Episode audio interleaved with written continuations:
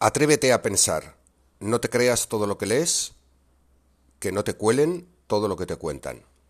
Ya basta de tonterías. Atrévete a pensar, me da vueltas desde hace muchas semanas. El que me conoce sabrá que soy un poco hater de la motivación.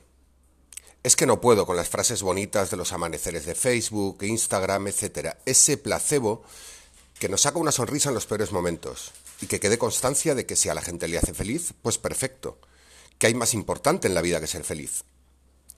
Porque dicen que el que es feliz hace felices a los demás, y eso sí me lo creo.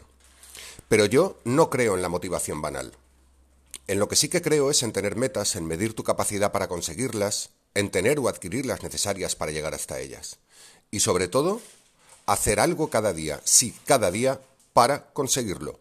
Mantener vivo el espíritu crítico. Se trata de atreverte a pensar.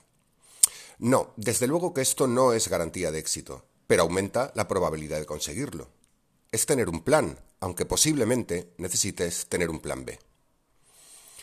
Últimamente leo mucho, aunque siempre lo he hecho realmente, sobre filosofía e historia del hombre, la psicología, la antropología, la sociología, la historia, lejos de darte una perspectiva rancia de las cosas, hace, a mi entender, justo lo contrario nos da criterio para juzgar si este presente, esta realidad, es buena, es justa, es necesaria, es útil para ser más felices. Es decir, yo busco las respuestas, no me quedo con las que te puedes encontrar en Facebook o en los libros de autoayuda.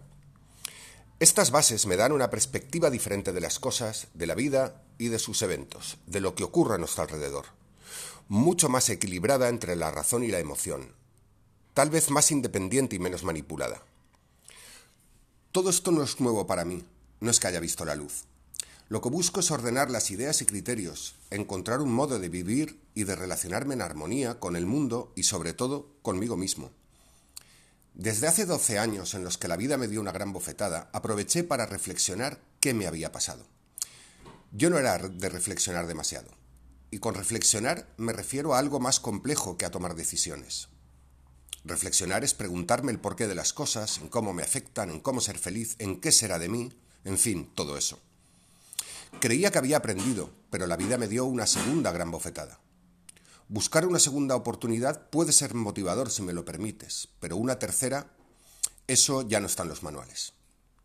La situación me hizo volverme más práctico, anclar los pies en el suelo y cuestionarme muchas de las cosas, ideas, principios y sobre todo sobre esas afirmaciones biensonantes que la sociedad acepta como buenas y te las pone hasta en la sopa. Se ha creado una falsa filosofía, a mi modo de entender, para encajar en el sistema y no cuestionarnos las cosas. Que pensemos lo menos posible y sigamos dentro del encaje. ¿Pero encaje de quién? No lo sé. Supongo que de la política, de la economía, del pensamiento liberal, del cambio climático, de la violencia de género, de la falta de ideologías, o de las diferencias entre ellas, pero eso ahora no me preocupa. Tal vez Netflix, Amazon, Twitter, Facebook, juegos online, smartphone, la oferta de ocio, mucha oferta que en realidad lo que está es para que te esfuerces lo menos posible. Pero atrévete a pensar, ¿cuánto tiempo dedicas a leer?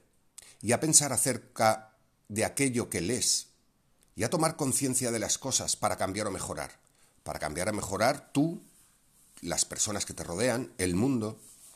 Pensar supone un gran esfuerzo mental y no estamos programados para eso. La mente es compleja y tiende a no generar esfuerzos, a no consumir energía.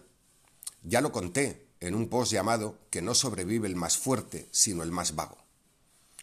Cuando Kant promulgó a los cuatro vientos su demoledor Atrévete a pensar, sabía muy bien lo que decía porque pensar necesita tiempo, criterio, vivencias, referentes, pero sobre todo un espíritu crítico que te animo a que lo mantengas antes de creerte todo lo que te cuentan.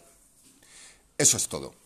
Es una reflexión más que quería compartir con todos vosotros en esta serie de podcast. Muchas gracias y hasta la próxima.